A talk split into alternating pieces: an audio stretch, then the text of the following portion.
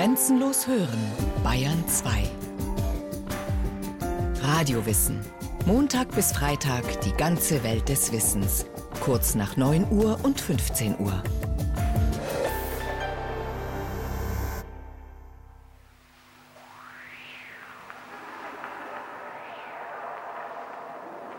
Majestät der Menschennatur. Dich soll ich beim Haufen suchen? Bei wenigen nur hast du von jeher gewohnt. Einzelne wenige zählen. Die übrigen alle sind blinde Nieten. Ihr leeres Gewühl hüllet die Treffer nur ein. Mit realistischer Unverschwärmtheit schrieb Friedrich Schiller Sätze wie diese in seinem gesellschaftskritischen Epigramm Majestas Populi. Nicht ohne Grund hielt der berühmte Geistesriese doch seinen Zeitgenossen ihrer, so Schiller, epidemischen Oberflächlichkeit wegen immer wieder den Spiegel vor. Gleichwohl traute Schiller dem Menschen ein hohes Maß an Kulturfähigkeit zu. Sein humanistisches Ideal etwa, die Verbesserung der Gesellschaft durch die ästhetische Erziehung des Menschen, hielt der streitbare Freidenker für eine erlernbare Tugend. Erreichbar sei diese, modern gesprochen, sittliche Optimierung des Menschen freilich nur durch Veredelung des Charakters. Will heißen, durch fortwährende innere Arbeit an sich selbst. Ästhetik als Haltung. So lautet die Kurzformel von Friedrich Schillers Zivilreligion. Mit Ambitionen wie diesen war Schiller seiner Zeit weit voraus, meint Friedrich Vollhardt, Professor für deutsche Philologie an der LMU in München. Der authentischste Schiller ist für ihn der junge, kämpferische Empörer.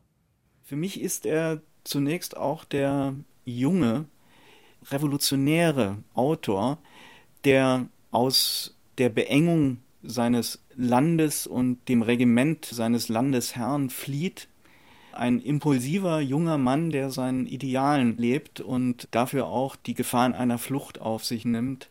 Ja, ein interessanter Auftakt zu einem insgesamt sehr kurzen Leben, das ihn auf verschiedenen Feldern, denen der Ästhetiktheorie, des Dramas, aber auch der Lyrik, zu einem der ganz großen Autoren deutscher Sprache gemacht hat.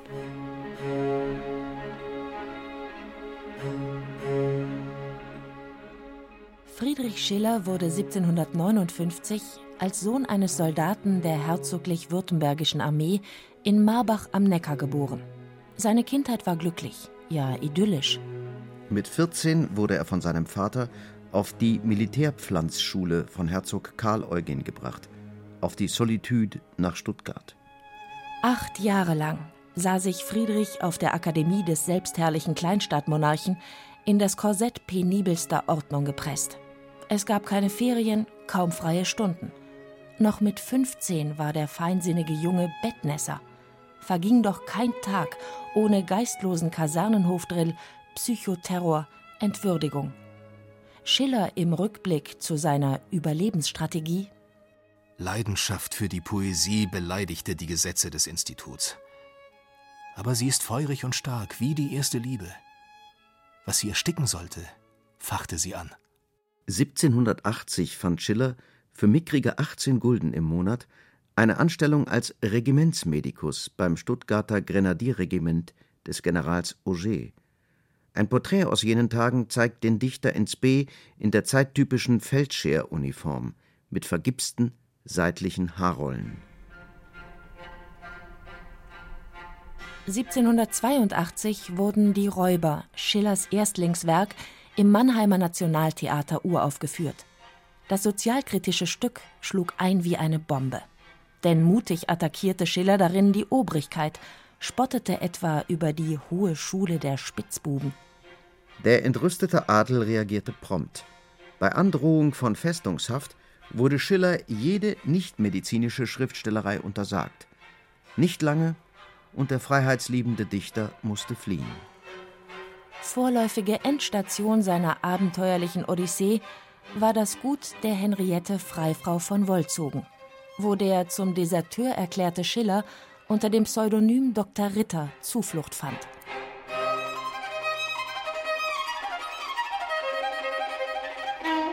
Weitere spektakuläre Werke aus seiner Feder, wie etwa Don Carlos, Der Geisterseher oder Kabale und Liebe, die von Intrigen erzählen, von Freiheitskampf und verzweifelter Liebe, ließen Friedrich Schiller in den Jahren danach nicht nur zu einer der Koryphäen des Weimarer Dichterkreises um Goethe werden. Auch mit seinen theoretischen Schriften, in denen Schiller versuchte, die gesellschaftspolitischen Entwicklungen seiner Zeit gedanklich zu durchdringen, machte der rebellische Libertin Furore.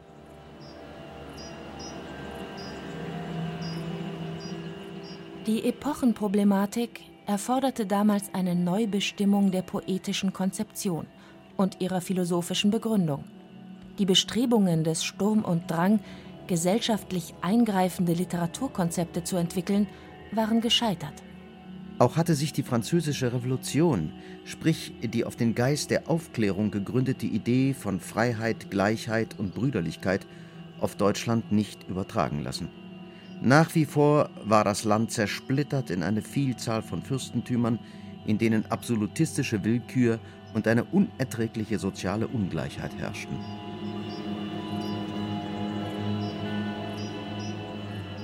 Schiller reflektierte diese Situation in seinen Briefen über die ästhetische Erziehung des Menschen. Dazu wiederum Friedrich Vollhardt.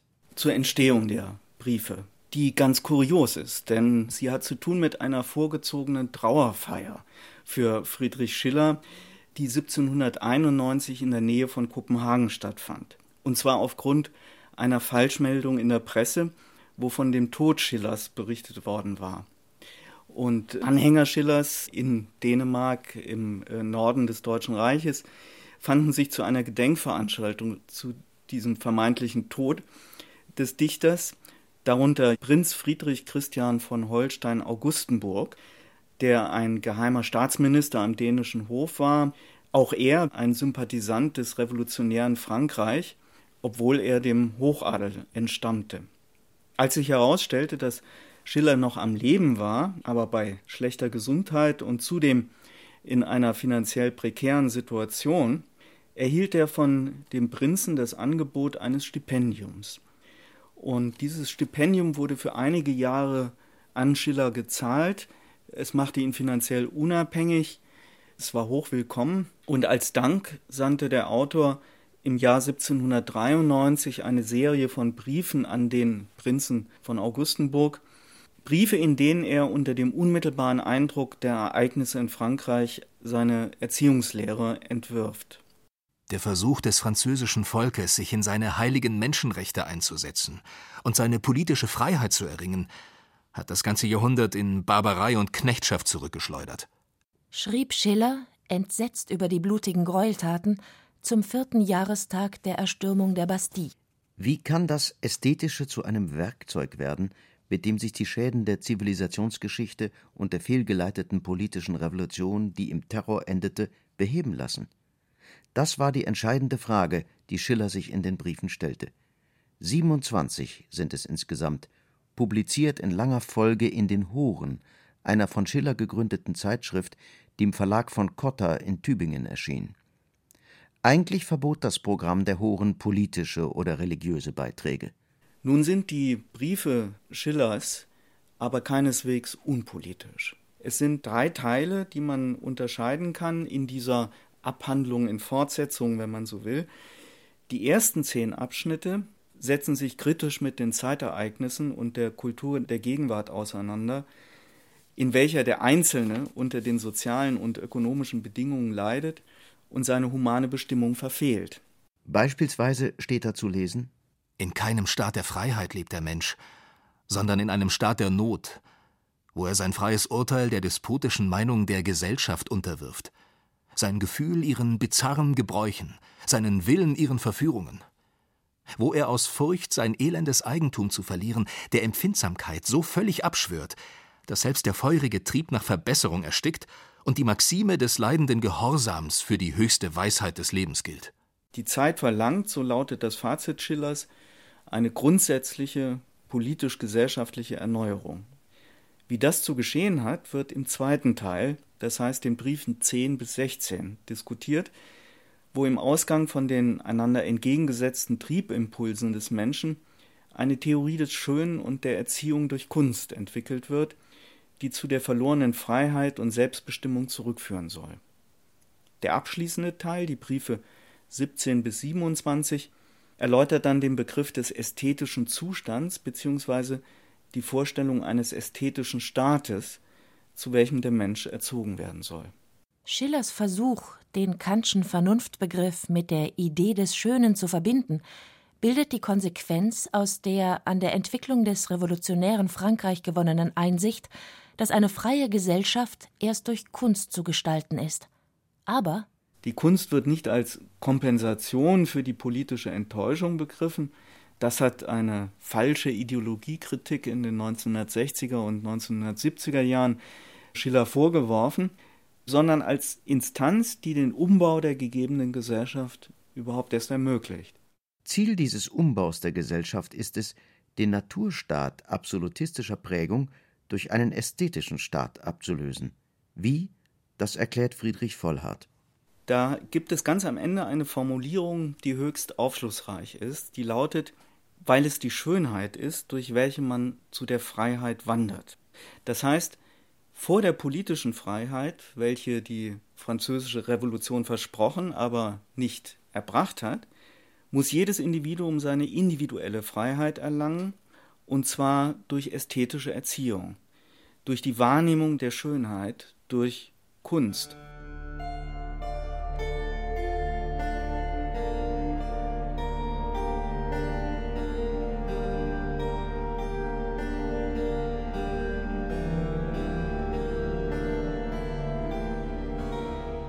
Mit seiner Ästhetiktheorie lieferte Schiller, neben seinem politischen Glaubensbekenntnis, auch eine Art Analyse der modernen Gesellschaftsstruktur. In der Moderne, führt Schiller in den Briefen aus, ist die Sinnenwelt unter die wissenschaftliche und praktische Kontrolle des Menschen geraten. Mit anderen Worten, die Moderne beherrscht die natürliche Welt und macht sie für ihre Zwecke nutzbar. Gleichzeitig ist auch das intellektuelle Vermögen des Menschen, Schiller zeigt dies am Beispiel von Immanuel Kant, bis dahin gelangt, eine Kritik der reinen Vernunft aufstellen zu können. Wobei Kritik bei Kant im ursprünglichen griechischen Wortsinn zu verstehen ist. Kritik bedeutet hier Analyse und Überprüfung der Vernunft. Die Vernunft wiederum wird von Kant als Fähigkeit zur Erkenntnis definiert. Sie kontrolliert den Verstand, der die Wahrnehmung strukturiert. So sieht es auch Schiller. All diese Fortschritte jedoch sind durch Beschränkung auf jeweils eine einzelne Fähigkeit des Menschen erkauft. Spezialisierte Naturerkenntnis und materielle Naturbeherrschung haben so verschiedene soziale Stände entstehen lassen. Auch grenzen diese ihre Anwendungsgebiete eifersüchtig gegeneinander ab. Nicht von freiwilliger Natürlichkeit also ist die moderne Gesellschaft geprägt, sondern von Mechanismen des Zwanghaften. Dieses Dilemma ist nicht zuletzt auch der Doppelnatur des Menschen geschuldet. Auf dem Weg zum, heute würde man sagen, ganzheitlichen Menschen gilt es daher, diese zu überwinden. Die Grundannahme Schillers ist die der Doppelnatur des Menschen. Der Mensch ist sich selbst entgegengesetzt. Er ist der Vernunft verpflichtet, so wie er der Natur verpflichtet ist. Vernunft verbindet Schiller mit den Begriffen Sittlichkeit, Freiheit, Verstand. Die Natur ist das, was Sinnlichkeit, Willkür, auch die Fantasie des Menschen ausmacht. Und die große Frage, die sich Schiller vorlegt, ist, wie lassen sich diese Trennungen aufheben? Wie lässt sich die Doppelnatur des Menschen harmonisch in einer vereinigen? Und diese Aufgabe übernimmt für ihn die Kunst. Durch die Schönheit wird der sinnliche Mensch zur Form und zum Denken geleitet. Durch die Schönheit wird der geistige Mensch zur Materie zurückgeführt und der Sinnenwelt wiedergegeben. Schönheit ist ein Indikator der gelingenden Wechselwirkung unserer Antriebe und der sie fundierenden Elemente. Stofftrieb, Formtrieb, das sind die Entgegensetzungen, die er unter Zuhilfenahme von Denkfiguren vorführt. Er entwickelt eine Konzeption der Schönheit, die der Doppelnatur des Menschen gerecht zu werden versucht, indem sie diese überwindet. Der ästhetischen Erziehung ist nun die Aufgabe gestellt, die negativen Folgen der Zersplitterung der Wesenskräfte in der Moderne aufzuheben. Zu diesem Zweck sucht Schiller, einen Trieb des Menschen aufzufinden, in dem beide Richtungen seines Strebens miteinander vereinbar sind. Diesen vermittelnden Trieb identifiziert er mit dem Spieltrieb.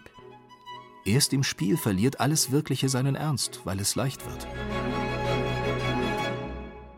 Es gibt eine berühmte Formulierung im 15. Brief, die lautet, der Mensch spielt nur, wo er in voller Bedeutung des Wortes Mensch ist, und er ist nur da ganz Mensch, wo er spielt. Das heißt, er ist in seinem alltäglichen Leben vermutlich niemals ganz Mensch. Die Lebensrealität steht diesem Entwurf entgegen, der für Schiller keineswegs ein nur utopischer war. Wie sieht denn nun diese Realität des Lebens aus, die das Spielen so unmöglich macht? Es ist die Realität der Entfremdung. Dieses Moment der Entfremdung hat Schiller im sechsten Brief in folgende Formulierung gefasst. Ewig nur an ein einziges kleines Bruchstück gefesselt, bildet der Mensch sich selbst nur als Bruchstück aus. Ewig nur das eintönige Geräusch des Rades, das ihn umtreibt im Ohre, entwickelt er nie die Harmonie seines Wesens, wird vielmehr zum bloßen Abdrucke seines Geschäfts, seiner Wissenschaft. Das ist die materiale Zeitkritik Schillers, die neben den Erkenntnissen Hegels am weitesten bis zu den Problemen vorgedrungen ist, die sich dann dem jungen Marx stellen würden.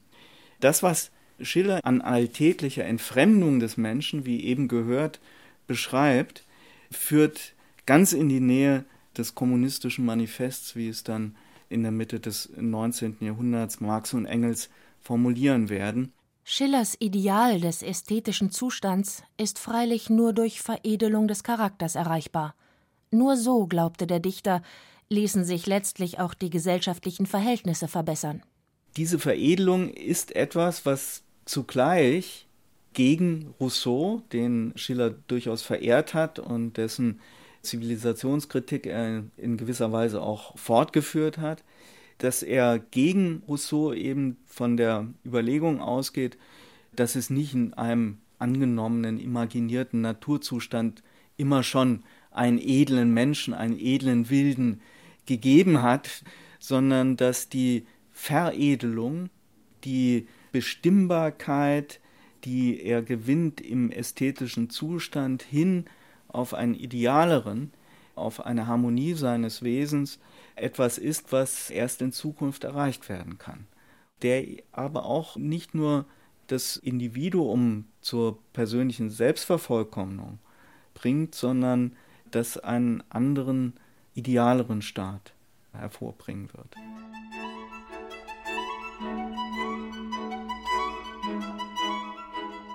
Schönheit und Spieltrieb also bilden, so das Fazit von Schillers Sozialutopie, einen eigenen, allem Zwanghaften enthobenen Wirklichkeitsbereich, der Freiheit verbirgt, den ästhetischen Staat. Hier ist jeder, schreibt Schiller, ein freier Bürger, der mit dem Edelsten gleiche Rechte hat. Dieser ästhetische Staat lässt sich historisch identifizieren mit den gebildeten Zirkeln der damaligen Zeit. Die Intellektuellen bevölkern ihn, und ihnen kommt die geschichtliche Aufgabe zu, die Menschen darauf vorzubereiten, die Gestaltung ihrer Wirklichkeit in die Hand zu nehmen, sprich die von Schiller erträumte Staatsverwandlung nach moralischen Prinzipien zu vollziehen. Politiker am Beginn des 20. Jahrhunderts haben mit Sicherheit an die beiden Weimarer Dichterfürsten gedacht, als sie zum Gründungsort der ersten deutschen Republik Weimar erkoren haben. Das ist uns in der Berliner Republik ebenso ferngerückt wie das Kulturprogramm eben der beiden Weimarer Klassiker Goethe und Schiller. Diese Erinnerungen an Schiller sind nicht mehr die Stichworte, mit denen man nach der Aktualität des Klassikers fragen kann. Aber er war ein widerständiger Klassiker im Nationalsozialismus, ein ebenso wichtiges wie schwer anzueignendes Vorbild, denke ich, immer noch für uns heute. Das könnte zur genaueren Lektüre heute veranlassen und zu einer genaueren Wahrnehmung von Sätzen, die sich zwar abgeschliffen haben durch viele Zitate, die aber für uns immer noch eine gewisse Verbindlichkeit haben sollten. Zitate wie Wir könnten viel, wenn wir zusammenstünden. Oder zum Thema Eigennutz. Der brave Mann denkt an sich selbst zuletzt. Oder auch Eine Grenze hat Tyrannenmacht. Die großen Gegenstände, die Schiller von Anfang an umtreiben, heißen politischer Terror und Widerstandsrecht, Todesstrafe und Menschenopfer oder auch Selbst- und Fremdbestimmung und so fort. Die Begriffe von Freiheit und Humanität, sonst nur beliebte Festtagsredengarnierung, bekommen vor diesem Hintergrund eine ganz neue, überraschend aktuelle Bedeutung. Tatsächlich erlebt Friedrich Schiller derzeit nicht nur im Kino eine Art Renaissance, wie etwa in Dominik Grafs Film Die geliebten Schwestern, wo der sehnsuchtswilde Dichter in heidnischer Unbekümmertheit zwei Frauen gleichzeitig liebt.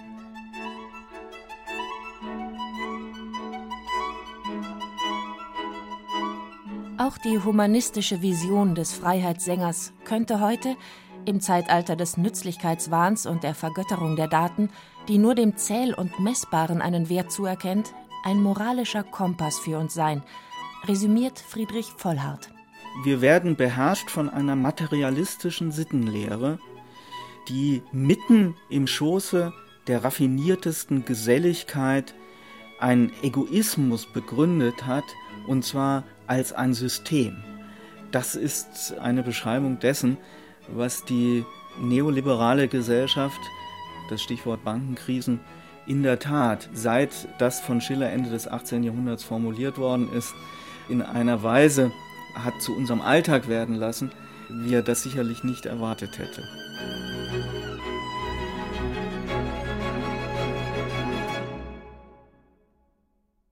Sie hörten Friedrich von Schiller Briefe zur ästhetischen Erziehung von Rainer Firmbach. Es sprachen Caroline Ebner, Wolfgang Pregler und Christian Baumann. Technik Birgit Vetter. Regie Frank Halbach. Eine Sendung von Radio Wissen.